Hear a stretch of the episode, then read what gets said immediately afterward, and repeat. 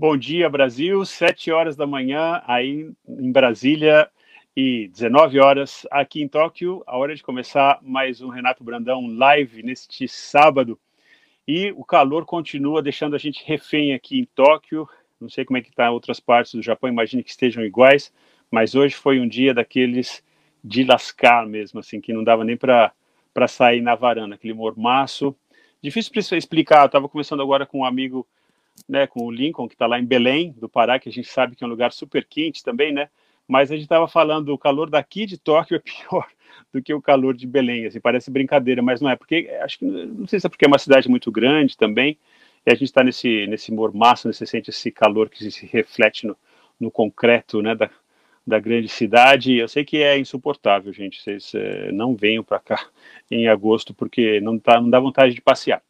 Né? Então, fiquei em casa o dia inteiro aqui, então, a gente fazendo muita limpeza dentro de casa tal, preparando aqui para a live de hoje, que, como vocês sabem, tem o nosso convidado Daniel Lima, que é intérprete, trabalha com vôlei, vocês vão adorar conhecer essa figura.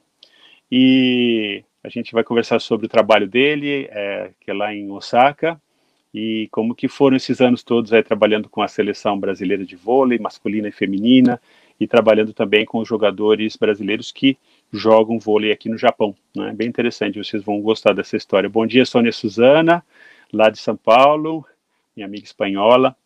É...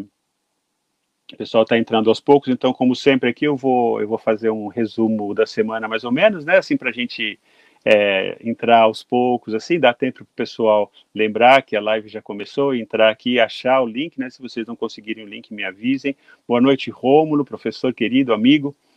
É, então, essa semana é interessante, né? A gente teve várias notícias, eu acho que é mais importante. Sueli Gushi, boa noite, bem-vinda. É, acho que o mais interessante, talvez assim, para nós que estamos aqui no Japão, é, foi a saída do primeiro-ministro Shinzo Abe, que os japoneses chamam de Abe Shinzo, né? primeiro sobrenome, depois o primeiro nome. Mas o Abe é, ficou mais de sete anos, bateu um recorde aqui, porque os, é, vocês sabem, o sistema aqui é parlamentar, né, não é presidencialista, então não tem um, um, um prazo fixo é, do mandato, né, como tem no presidencialismo, que são quatro anos, e aí geralmente repete mais quatro no, no caso do Brasil e dos Estados Unidos. Né? Então, aqui no, no sistema parlamentar, é, nós temos, na verdade, é, o primeiro-ministro, que é o líder do partido que está no poder, no caso, o Partido Liberal Democrático, né, que é uma coalizão, né, junto com o Partido Comei, e é, então o partido que vence as eleições que tem a maioria dentro do parlamento, é, então é, automaticamente o, o, o, presidente desse partido, no caso o Shinzo Abe, vira o primeiro-ministro do país, né? E ele é, ficou bastante tempo, tal. Ele que conseguiu as Olimpíadas, é, né, não é, não foi sempre é, querido por todos. Na verdade, foi muito criticado pela oposição.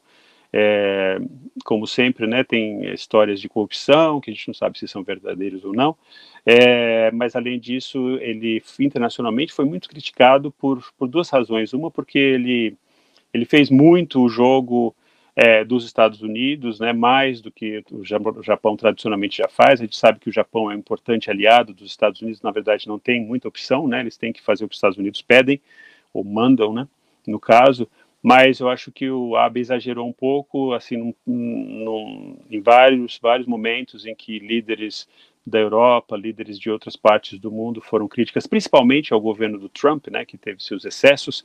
O Abe nunca levantou voz, nunca criticou, pelo contrário, parece que gostou bastante desse, na verdade, um amigo inglês fala que é, eles são as duas faces da mesma nádega, desculpem aqui a linguagem, mas é, temos aqui a, a suspeita de que essas essas visões é, racistas, nacionalistas, perigosas do Trump, na verdade, são compartilhadas pelo Abe que está saindo agora, né? Então, na verdade, vai ser interessante, né? Ele sair nesse momento, está tá saindo por questão de saúde, né? Essa é a, é a, versão oficial. A gente não sabe se é verdade ou não. Provavelmente é verdade, porque ele já sofria, né, de um problema sério é, há bastante tempo, um problema de digestão. E mas seja verdade ou não, na, é uma saída um tanto oportuna, porque ele está saindo antes do pior do que vem aí, né? A gente sabe que o PIB do Japão está despencando, é, a situação econômica global está difícil, a gente não sabe. Boa noite, Flori, lá de São Paulo. Bom dia de Sampa. É, a gente não sabe né, se, o, se o Trump vai ganhar ou não. Se o Trump não ganhar as eleições agora em novembro, ficaria bem difícil, eu acho, para o Abe é, encarar o Japão, né, depois da saída é, do aliado principal dele, e principalmente porque ele acabou comprando muita briga desnecessária com a China, né? E a China é um dos maiores parceiros, se não o maior parceiro econômico do Japão e aos, os Estados Unidos, na verdade, não sei se podem se dar o luxo de, de, de, de achar que não, não precisam fazer negócio com a China, né? Eu acho que isso a gente vai ficar sabendo mais tarde se isso realmente funciona ou não. Mas a verdade é que para o Abe eu acho que ficaria uma situação é, difícil, né? É, aqui é, o Daniel está me corrigindo que o mandato é de quatro anos, mas ele, ele pode ser renovado mais vezes, é isso que eu quis dizer, Daniel. É, que realmente tem um mandato de quatro anos, mas ele pode ser reeleito, na verdade, tanto que ele ficou mais de sete anos, né? É, ele poderia ter ficado mais um ano, né? Então, dois mandatos de quatro anos, é, mas hum, vai sair, né? Já, já anunciou, a gente não sabe quem que vai entrar no lugar dele, é, pode ser que, que entre alguém bem parecido, porque ali dentro do partido dele tem várias pessoas que trabalham muito junto com ele. Quer dizer, aqui no Japão, mais do que em outros países, a gente não vê muita discordância né, dentro da política, e muito menos dentro de um mesmo partido. Então vai ser interessante ver como é que vai ser essa, essa sucessão, digamos assim. Boa noite, Roberto José da Silva, é o querido Roberto Casanova. Ontem a gente, nós dois estávamos lá na, na, na live do Padre Riga. O Padre Riga é um, é um padre Nikkei que morou aqui no Japão há muitos anos. Ele tem uma live bem interessante. adorei a conversa dele falando sobre, com bastante simplicidade, falando sobre a questão do orgulho, né? É o lado bom e o lado ruim do orgulho. Tava muito legal a conversa. E por falar em orgulho, acho que muita gente com orgulho ferido no Brasil essa semana, né? A gente teve aí a, o, as máscaras caindo, né? De de, de vários mascarados, digamos assim, de vários impostores, né? Eu acho que a gente não deve nem chamar essas pessoas de, de evangélicos para não ofender os evangélicos, né? Porque como vocês viram, é, as pessoas que se dizem pastor ou pastoras, né? É, ou bispos, até que se autodenominam bispos, estão caindo um atrás do outro por corrupção, por roubo, por assassinato. Né? Então, se, claro, né, se a pessoa se diz ali uma pastora e ela mata alguém, obviamente essa pessoa é uma impostora, desculpem, né? E eu acho que é bom que está caindo essas máscaras, porque essas pessoas estão aí causando muita dor, causando muita. É, eu tenho sinto muita pena, né, das pessoas bem simples do Brasil, que se a pessoa fala, eu sou um pastor, né, então aqui você me dá o dinheiro que você vai ficar rico, coitados, eles acreditam, né, e aí a gente vê lá eles usando esse dinheiro para fazer aqueles templos absurdos, ainda se fossem os templos bonitos arquitetonicamente, como os da Europa, né, que, que a Igreja Católica fez, uma Notre Dame de Paris, tá, mas não, né, são aquelas caixas, né, que parecem a caixa forte do tio Patinhas, inclusive porque estão cheias de dinheiro, né, são simplesmente caixas totalmente é, feitas para serem usadas de uma maneira bem fácil, ou seja, encher o máximo possível desses fiéis que acreditam nesses impostores e pagam esse dinheiro todo. Inclusive, tem um heliporto em cima que a gente já cansou de ver as imagens dos malotes de dinheiro saindo de helicóptero todo dia depois dos cultos, com o dinheiro dos pobrezinhos lá que acreditam nessa gente que está criminosa lá do Brasil, né, que está agora envolvido em todo tipo, inclusive o pastor Everaldo, né, que, que bom, não vamos nem falar com o envolvimento óbvio dele com o presidente da República, né, e agora ele está preso, e essa, essa outra aí que Flor de Lis, nome interessante, mas que parece uma história lá de Hollywood, né, de abuso sexual, que depois, né, que ela foi presa aí, ah, eu também fui abusado, eu também fui abusado, os próprios filhos adotivos dela, quer dizer, ela, ela usava como presas, né, como, como vítimas, essas pessoas que são as pessoas mais, é, digamos assim, é, vulneráveis, né, pessoas que estão em dificuldade, por isso estão procurando uma igreja, por isso estão procurando uma, uma pessoa, uma ajuda né, espiritual, e aí essa pessoa abusa né, desse poder e diz que ela entrava lá nos quartos dos próprios filhos né, para abusá-los sexualmente. Agora todo mundo falando, ah, eu também, eu também. Inclusive pessoas que já tinham saído né, dessa, dessa igreja. Uma coisa muito triste, porque realmente, né, como alguém acabou de colocar, não podemos generalizar. Claro que, que não, não podemos generalizar. Existem é, religiosos, existem de todas as religiões, né?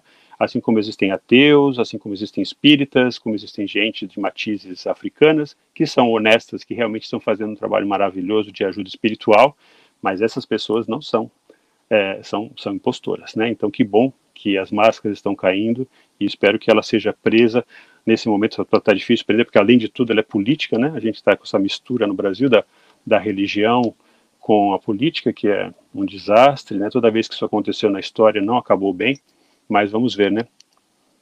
Hum. Mas enfim, vamos é, começar aqui. Kaori aqui está mandando mensagem pelo WhatsApp. Obrigado, Kaori. É, gente, é, por favor, participem, façam bastante perguntas porque o, o, nosso, o nosso convidado de hoje é muito simpático, é um carioca, é, eu conheço ele há muitos anos, nós já trabalhamos juntos na, na NHK, né, ele também foi locutor e tradutor, e ele é um intérprete, né? Então, aqui, a pedido de algumas pessoas, eu gostaria de esclarecer a diferença entre tradutor e intérprete, para quem não sabe, né? O tradutor, basicamente, é a pessoa que trabalha com o texto escrito. Né? Eu sou tradutor, por exemplo, na NHK, eu traduzo as notícias que vêm em japonês ou em inglês para o português, né? E aí eu faço a locução dessas notícias em português para vocês aqui no Japão e no Brasil. Aliás, é, escutem o meu trabalho lá na NHK. Boa noite, Aru Albuquerque, que já foi nosso convidado aqui, professor também. E, mas aí o que acontece? O intérprete é a pessoa que faz a tradução, só que ele faz a tradução oralmente. Né? Então a pessoa está ouvindo a pessoa falar um idioma e traduzindo oralmente para o outro. Então, esse é o trabalho mais difícil, eu acho, na minha opinião, é o trabalho do intérprete, é, porque você está ali, tem que ficar atento o tempo inteiro. Tem vários tipos, né? O trabalho de tradução é, de, de, intérprete consecutivo, que eu acho que é o trabalho que o Daniel faz, né? Que você escuta e depois traduz. E o trabalho de intérprete é, é, simultâneo, que é o que a gente vê trabalhando lá nas Nações Unidas, né? Que o pessoal fica naquela cabininha escutando e falando ao mesmo tempo. Esse aí, esses aí são são fera mesmo, né? Um trabalho bem difícil, muito bem remunerado, ainda bem, né? Mas é um trabalho difícil é, de se conseguir, né? E o trabalho de intérprete e tradutor, é, mesmo é, o intérprete consecutivo, não é um trabalho fácil e por isso eu tenho muito respeito pelo Daniel e espero que ele já esteja aí na linha. Você está aí, Daniel? Tudo pronto. Opa! Tudo bem, querido?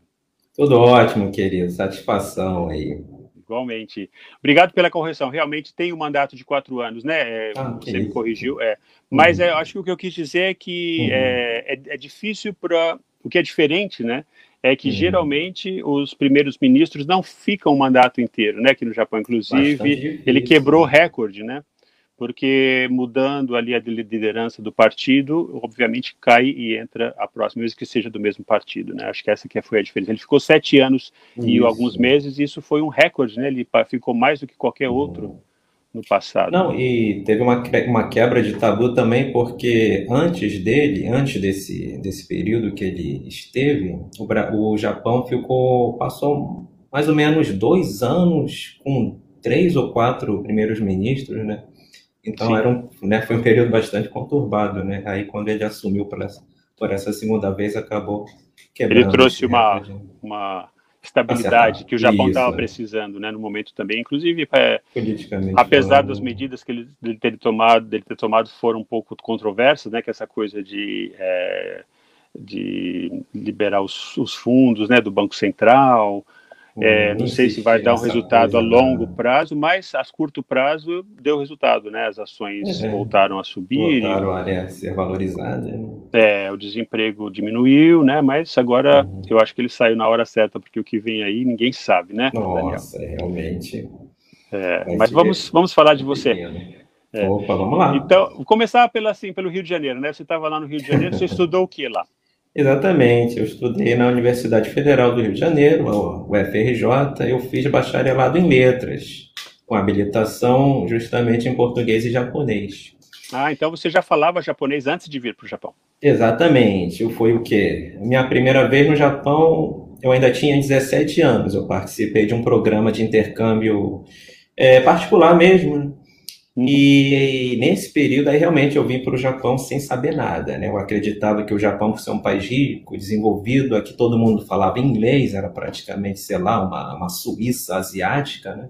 Uhum. Eu já falava mais ou menos inglês, né? então eu tinha essa ilusão, ah, se eu for para o Japão eu vou poder desenvolver meu inglês, não vou ter problema de comunicação por causa do inglês, vou poder aprender o japonês. Aí doce ilusão, né? Então fiquei um ano apenas é, eu ainda era estudante né, de segundo grau de ensino médio, né, como se diz agora.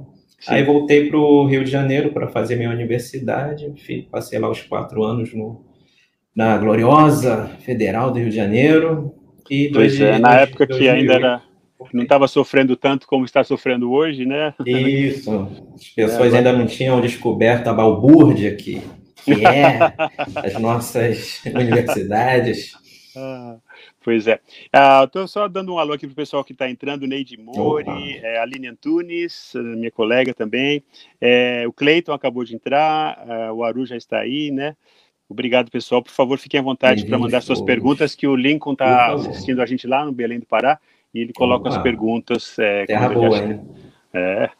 Na verdade, suas origens também são de lá, né? Seus Isso, né? Tanto meu pai quanto minha mãe são do Pará, minha mãe é da capital mesmo, meu pai é do interior, então você já, já foi para lá várias vezes? Ou... Já fui algumas vezes, sim. Inclusive durante minha época de universitário, fui lá tomar, tomar um açaí com tapioca legítimo.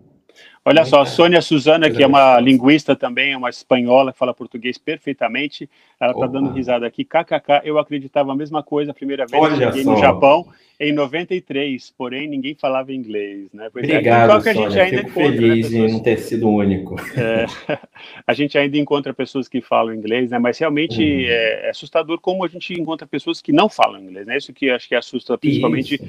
os estrangeiros, que como você tem essa uhum. imagem do Japão como um país desenvolvido, eu sou professor de inglês, me sinto um fracassado porque a gente não está conseguindo fazer a nossa missão de fazer os japoneses falarem inglês, é. né? Mas é, eu acho que é uma batalha, assim, é uma coisa bem complexa, na verdade. A gente Sim, pode ficar nossa. falando sobre isso várias, várias horas, porque é fascinante. Por que, que os japoneses têm tantas, né, tantas instalações, tantas universidades, tanto e, mesmo assim não conseguem. Uma coisa é um bloqueio, eu acho, pois cultural, é, digamos. É uma né? estrutura, né, é, excelente, né, que você poderia desenvolver tanta coisa interessante, né, mas realmente, como você está mencionando aí, essa, esse panorama cultural, às vezes, né, não, não propicia muito, né? O Rômulo está perguntando, o Rômulo, que você conhece, acabou de mandar uma hum. pergunta aqui, se você foi lá comer açaí, o que mais? Açaí com farinha com farinha, com certeza. É. Só que, geralmente, eu como com farinha de tapioca. Ah, é mais autêntica. Isso, legítimo. É que no Rio, dependendo, você vai no lugar, você pede um açaí e pergunta se você quer com granulado, se você quer com Uhum. Sei lá, aquelas coisas, né? Doce, não, pô, para açaí para mim é só com tapioca mesmo. Uhum. Bom, voltando à sua trajetória, uhum. aí você estava lá no Rio de Janeiro, você já tinha, Isso. nessa época, fazendo letras, já passava pela sua cabeça que você pudesse um dia ser um uhum. intérprete de japonês-português, uhum. ou não? Pois é, intérprete não, né? É, desde que eu entrei na universidade, o meu objetivo, né, a minha trajetória foi sempre pensando ser professor um professor no Japão, professor de português ou de literatura brasileira, né? Eu na universidade me apaixonei né, pela nossa literatura, né? Grande, grande, um tesouro, né? Que a gente tem, né? Infelizmente pouco explorado, né? Então, meu objetivo era terminar minha faculdade no Brasil, ir para o Japão, ser professor, fazer uma pós-graduação. Cheguei até a fazer pós-graduação aqui no Japão, fui professor. Você ganhou uma bolsa, né, lá no Brasil? Isso, exatamente. A né? bolsa fui... era do, do Mombucho? Do, do, do... Mombucho também, do Sim. Ministério né, da Educação, Esporte, etc. e tal, do Japão. E aí você veio para estudar na, na Gaidai, né, que é Exatamente. É... Primeiramente, eu quando eu vi, quando eu voltei para o Japão em 2008, eu era professor de português no, no colégio é, municipal de Hamamatsu, né, uma cidade, né, como a galera aí deve saber, né, tem bastante brasileiros, né, então eu ensinava é, tanto português quanto também tinha aulas de, de inglês, né, para os japoneses. Né. Sim. Ah, isso. Aí foi quando eu percebi, peraí, né, tá sendo um trabalho interessante, né, mas meu objetivo mesmo é dar aula numa universidade. Para fazer isso, eu preciso ter uma pós-graduação. Foi quando eu tentei a bolsa pro, do Mongo Show, passei, aí eu fiz a, como você mencionou, a minha pós-graduação na Universidade de Estudos Estrangeiros de Tóquio, né? A Tóquio Gaigodai. É. E foi na época que a gente se conheceu, né? Você ainda era estudante, né? Que aí você começou a trabalhar Isso. com a gente lá na, na NHK, né? né? fazendo tradução e locução com a sua linda voz. Oh, quem me dera. Então, aprendi. Foi anos de muito aprendizado. aí. Não, foi muito divertido. Conversas. Eu adorava trabalhar com você. Nossa. Foi uma época muito legal. E falar em professor, está entrando aqui um colega nosso que você deve conhecer, o Paulo uhum. Tahira, que é professor de português Opa. também. Tudo bom, Paulo? Está é, mandando um alô aqui para você. E fazer uma pequena pausa para dizer que a Cristiane Neves também já entrou, está aqui esperando. Ela é uma pianista brasileira que faz muito sucesso na Itália, vai tocar um piano maravilhoso para a gente hoje, no finalzinho do programa. A gente vai tentar começar uma, uma, Não sei se a gente vai conseguir toda semana, mas a gente vai tentar terminar cada live do, do Renato Brandão com música. Então hoje a gente vai começar com ela aqui, mas daqui a pouco. Cristiane Neves, fiquem atentos. Ela também é uma conhecida minha de mais de 30 anos, lá do São Paulo. Né? Então, aí é isso aí. Aí você estava é, aqui em Tóquio, trabalhava tal, e estava que nem a gente assim, meio de frila, né? Uhum. Assim, fazendo trabalho aqui, outro ali. E aí você virou intérprete. Pois é. Você, você virou intérprete, não só intérprete, você conseguiu um trabalho full time, né? Um full trabalho time, né? muita gente tenta né? e não consegue, né? É difícil a gente conseguir hoje em dia, principalmente aqui no Japão, né? Para estrangeiro, uhum. principalmente, você conseguir uma, uma para quem não sabe esse, esse termo em inglês, né? Full time uhum. é o trabalho permanente numa empresa uhum. com um pouco de segurança, que é o que todos nós Isso. queremos, né? Na verdade, principalmente é, você tendo família, né? Você tem uma esposa e duas filhas lindas. Uhum e como é que foi essa transição, assim? Como é que você conseguiu esse emprego?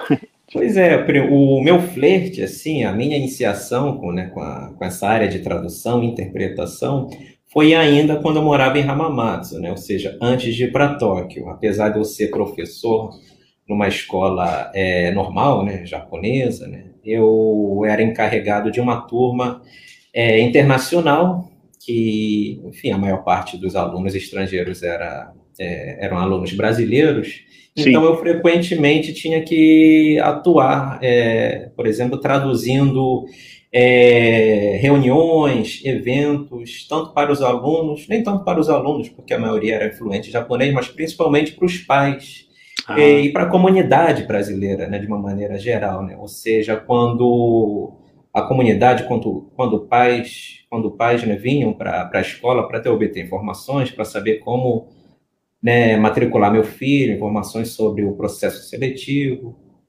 E, e aquilo, né? Quando você é professor de ensino médio, você acaba tendo né, um contato com as famílias, né, de uma maneira geral. Né?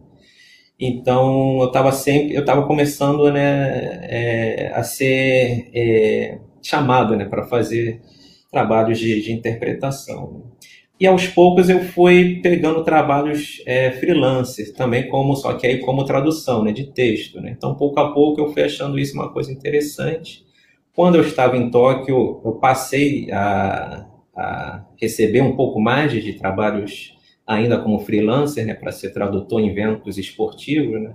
Já foi, por exemplo, na o que antigamente a gente chamava que era Toyota Cup, né? ou seja, ah, sim, sim. o Mundial Interclubes. Sim, quando sim. o Corinthians, né? Eu não sou corintiano, imagino que deva. Eu sou, eu sou corintiano. Olha aí, ó.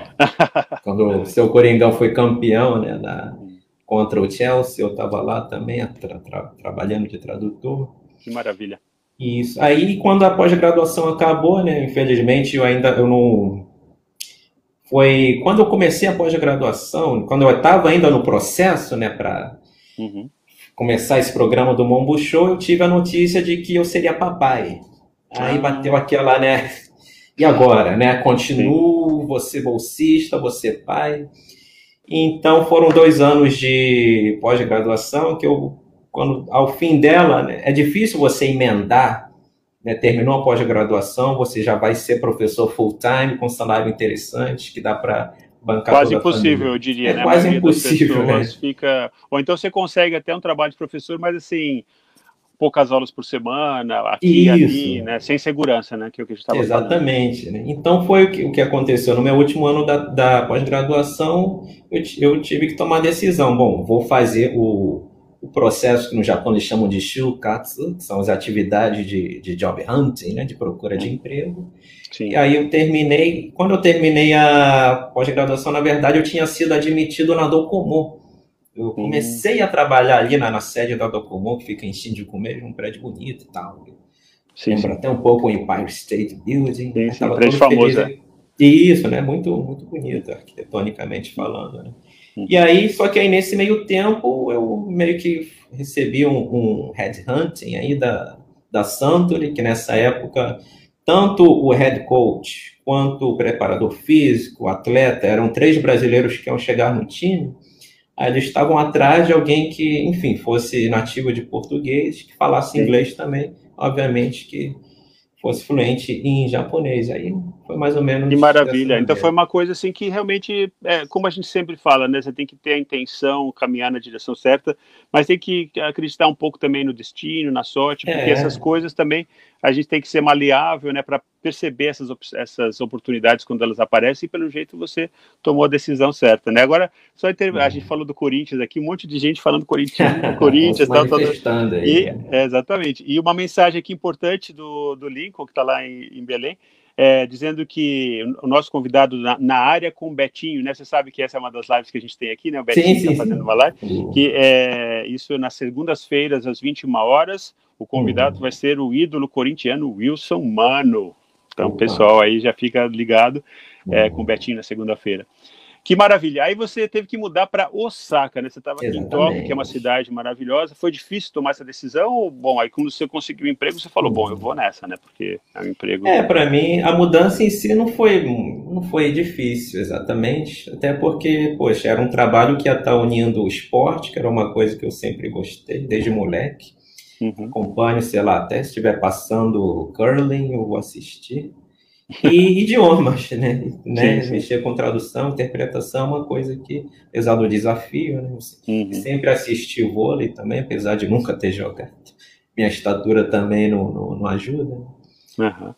Tem umas é, fotos realmente... bem divertidas suas, hum, né? Na verdade. Olha só, ai meu Deus. se, se o Lico solta alguma aí, porque eu adoro aquela foto, porque o pessoal é. do, do vôlei é bem altão, né? Olha aí, só. Isso aí Quem que é, é esse uma... jogador? Isso, o jogador, esse é o Adrian Escobar, né? Ele é cubano. Jogou no Brasil também. Passou, se não me engano, duas, duas temporadas, de repente, o pessoal de Minas talvez conheça. Sair um penetrado lá no jogo. Isso. Aí é um jogo meio que um, evento, na verdade, né? De All-Star Game, né? Depois Sim. da temporada, eles reúnem os destaques aí da competição. Eu que maravilha. E a, mas a cidade de Osaka, assim, falando um pouco dessa uhum. transição uhum. também, é fascinante, né? Inclusive, para quem está ah, no Brasil, assim, não conhece o Japão, é interessante a gente é, explicar que é, tem umas diferenças muito importantes. A gente tem sempre essa rivalidade, né? São Paulo, Rio, é, Londres, uhum. Paris tal. Mas uhum. é, essas diferenças entre, são, entre Tóquio e Osaka são bem fortes, né? A gente que mora aqui em Tóquio se acostuma com um jeito assim mais sisudo, mais, uhum. digamos assim, é, diria que os que os tokyoites, né? Que os uhum. que os cidadãos de Tóquio são é, são fechados, né? São um pouco frios, né? Muita gente fala isso. E em Osaka eles quando eu vou para Osaka, parece que eu estou no Brasil, assim, porque eles são muito mais calorosos. Assim, você é sente verdade. isso ou é um estereótipo? Sim, eu sinto isso também. Eu até sinto assim, em Osaka, apesar de ser uh, uma cidade bastante grande, né? Eu acho que a identidade né, do cidadão de Osaka é um pouco mais é, bem definida, né? Tóquio, talvez justamente por ela acabar agregando né, gente de todas as partes do Japão, né? Muitas vezes, dependendo de onde você está, é até difícil você conversar com alguém que seja é, nascido e criado em Tóquio, né? Sim. Agora, em Osaka, você tem uma, uma identidade é, local né, bastante forte, né? tanto a questão da culinária, né?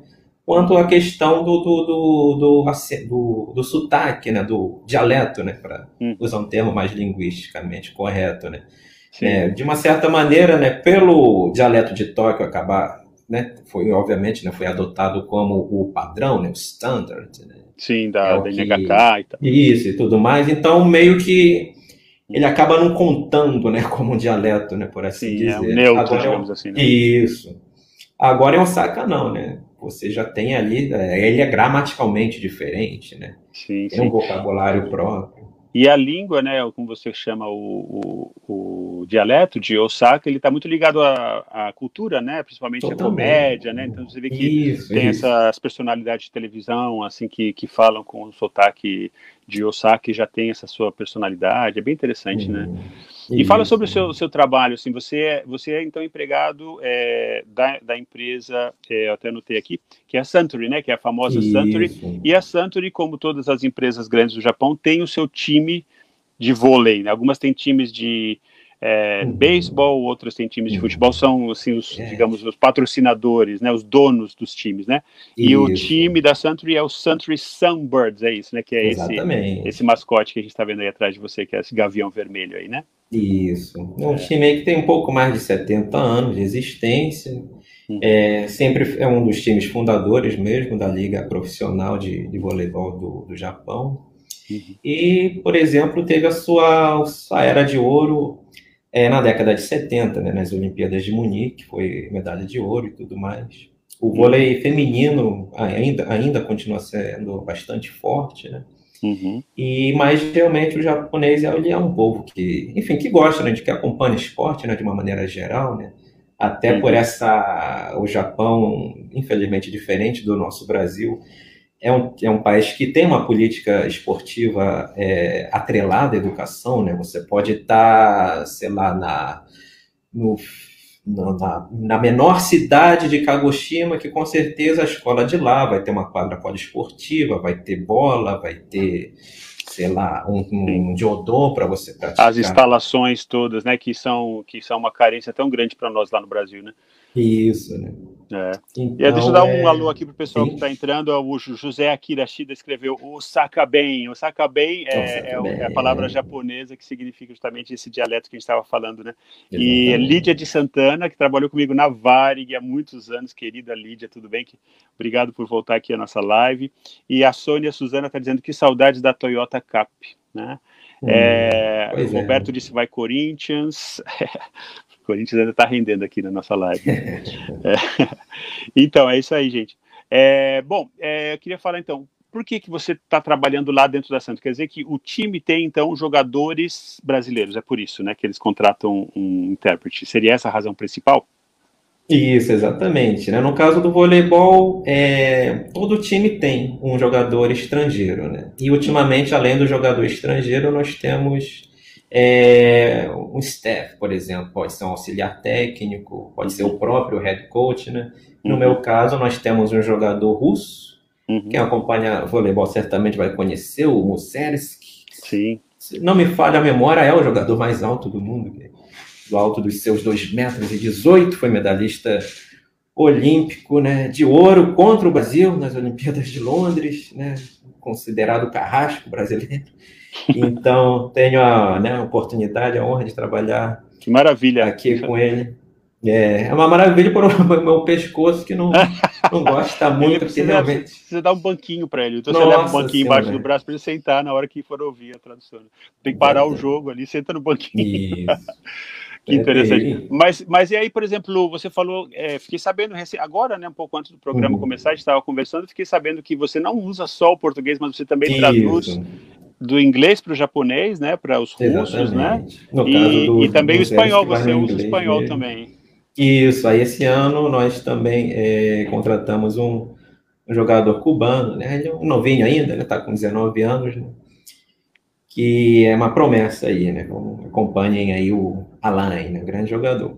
E temos aí também o nosso, o Leonardo Carvalho, que é o nosso é, auxiliar técnico brasileiro também do Rio de Janeiro, Sim.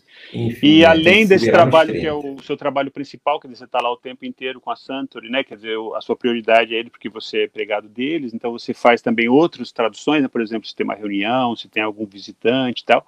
Mas além disso, por exemplo, se vem a, a seleção brasileira, vem para o Japão, né? Aí você também está lá, né? Como é que isso, exatamente. Né? E, a, e a Santori te deixa, te dá uma liberdade para você fazer isso, então.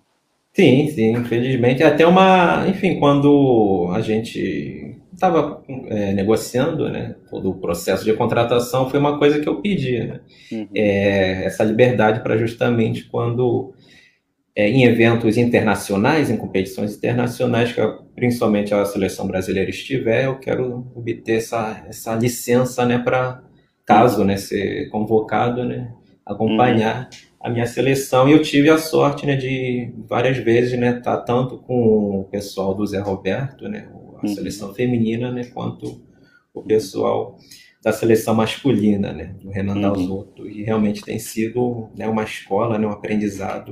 Isso que eu ia falar que é o, o, trabalho, eu trabalhei também como intérprete na Austrália, né, de inglês e uhum. português, trabalho mais como tradutor hoje, mas tanto a tradução uhum. como a interpretação são trabalhos que a gente nunca para de aprender, né? Isso que eu Nossa. sinto assim que a prática, quer dizer, quando você começa, acho que ninguém tem aquela segurança, né, de sair da universidade e falar assim, bom, eu já sei tudo, né? Assim, agora eu já posso trabalhar como intérprete. Você começa muito, eu comecei muito inseguro, né? Não sei se você também sentia uhum. isso.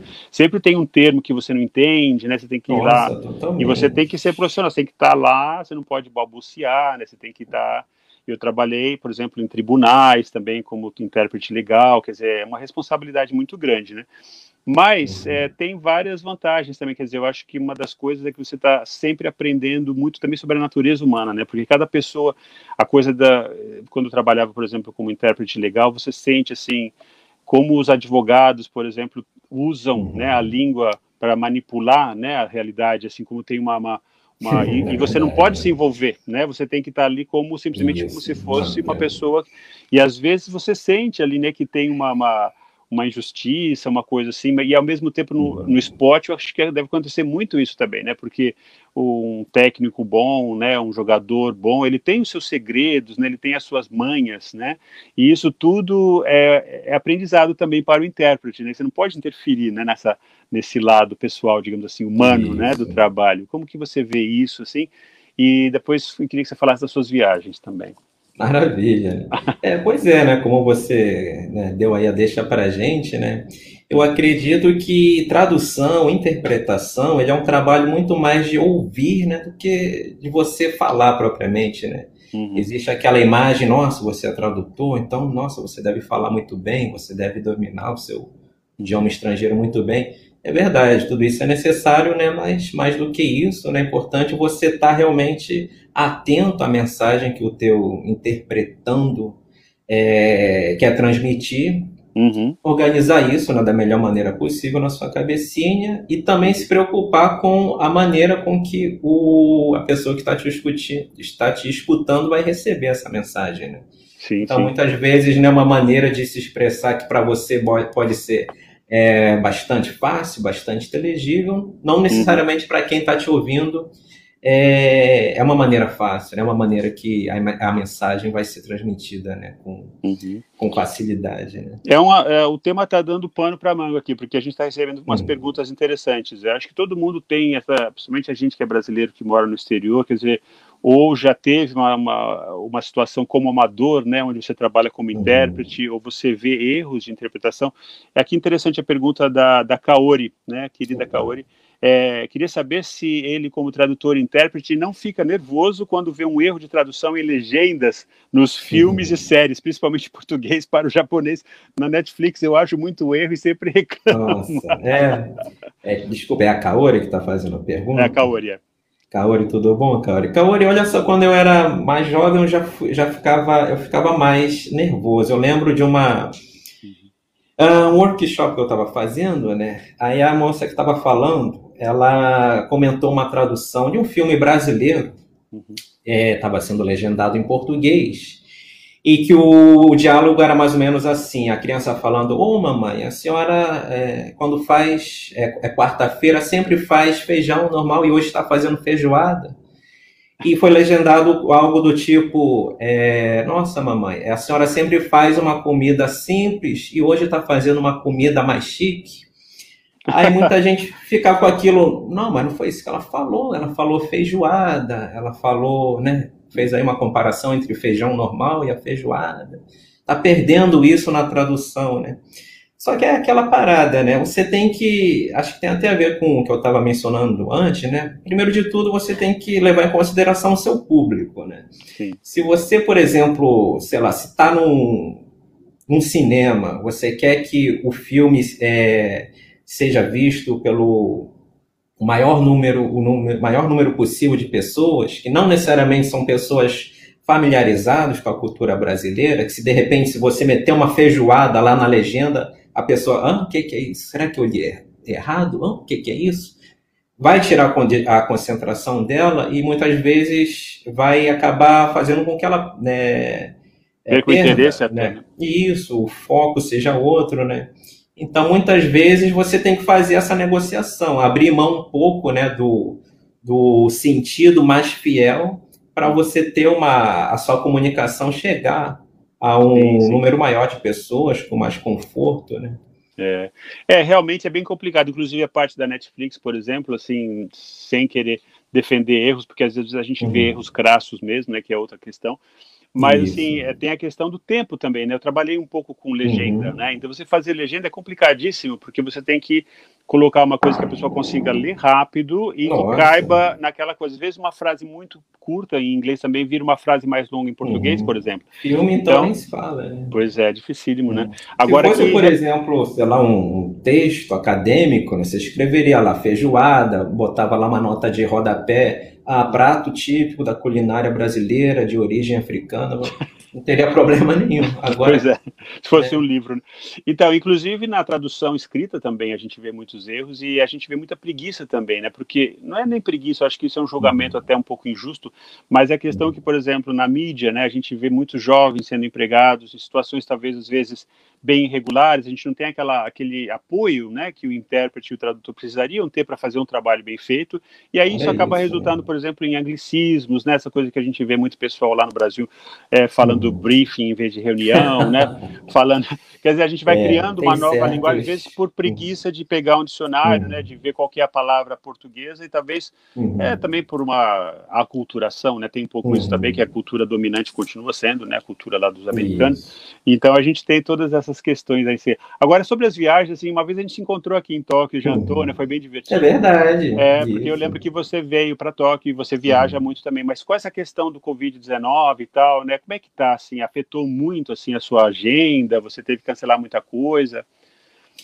Afetou totalmente, né? É, como a gente sabe aí, estávamos em ano olímpico, então eu já estava, inclusive, né, com compromissos relacionados à Olimpíada, tanto a Olimpíada quanto a Paralimpíada, Sim. agendados e que né, foram por água abaixo. Né? Uhum. É, que para mim ia ser, nossa, mais uma grande é, é uma grande conquista pessoal, né? Assim, e mais uma vez, assim, que bênção você estar empregado, né, como ah, empregado de uma isso, companhia, é. porque para nós aqui em Tóquio, eu conheço muita gente, muitos colegas da NHK que são Nossa, intérpretes é, e hum. tradutores hum. freelance, né? E é. o pessoal simplesmente ficou sem salário, né?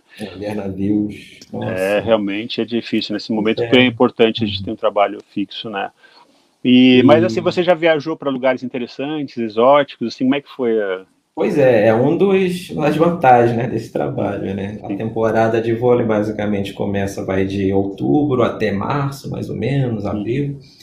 E a cada fim de semana eu tô num, tô num lugar diferente, né? Então é muita comida gostosa. Uhum. Um lugar que eu sempre gosto de ir, pessoal que ainda não foi, que, tá, que mora no Japão, que pretende visitar um dia, recomendo é, na ilha de Kyushu, a província de Kumamoto.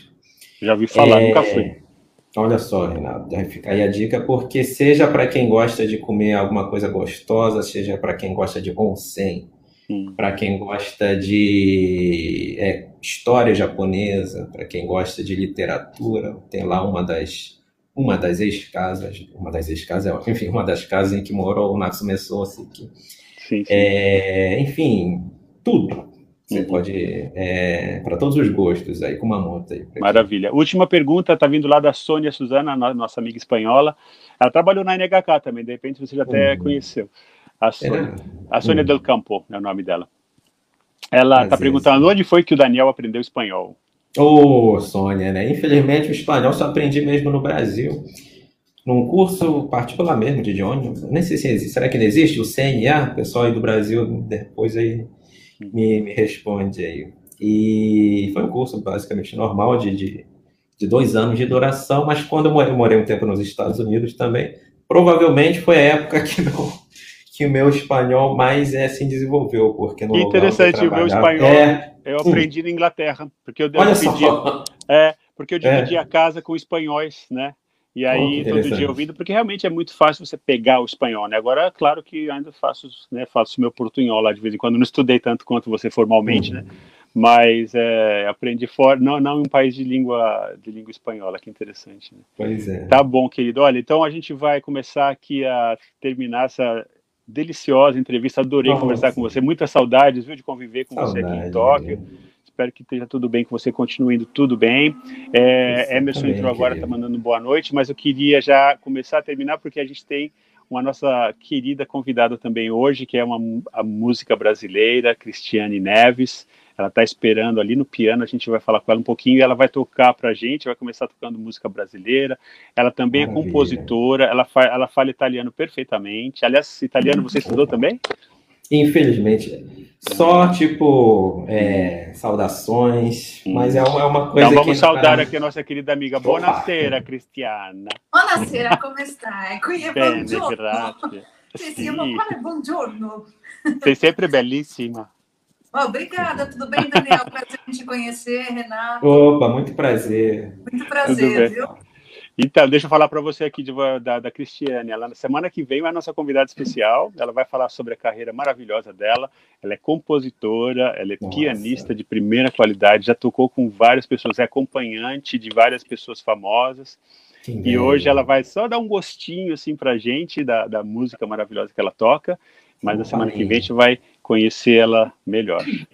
Tá bom? Então, Daniel, deixa eu agradecer a sua presença, a sua é, interessantíssima entrevista e continuar desejando para você muita sorte e que a gente consiga passar desse Covid-19. Você acha que vai ter Olimpíada no ano que vem?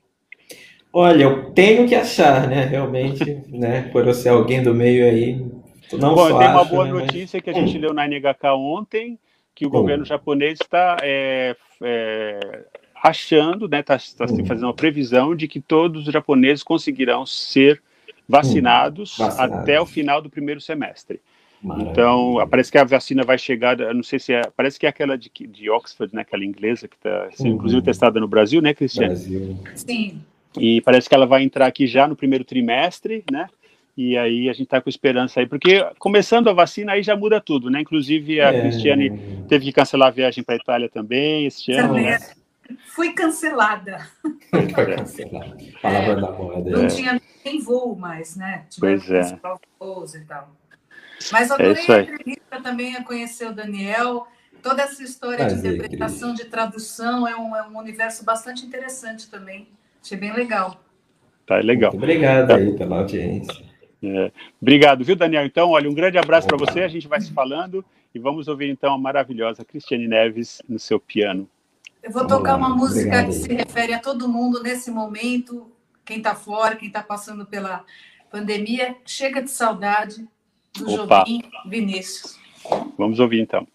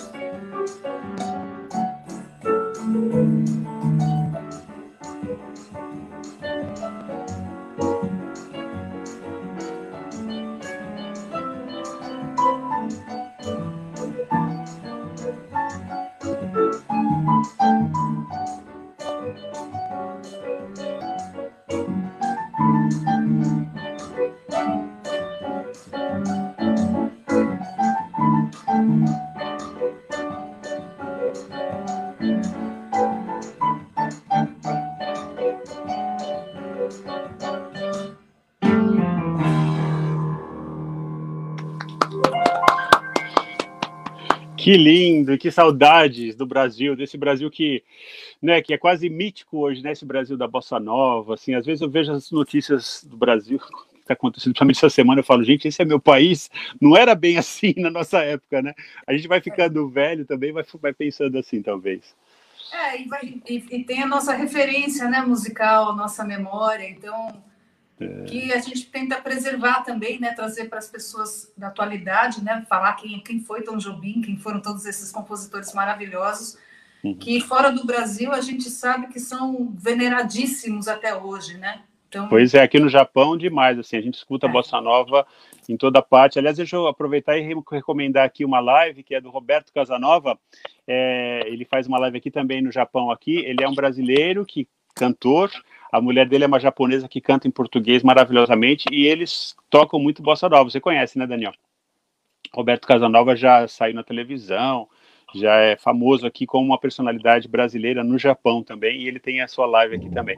Mas eu estou adorando ouvir você, assim, depois de muitos anos, a gente se conhece pois já, é. né? Nossa, não vamos nem falar quantos anos, porque não é não, tempo livre. Mas é, você também compõe, né?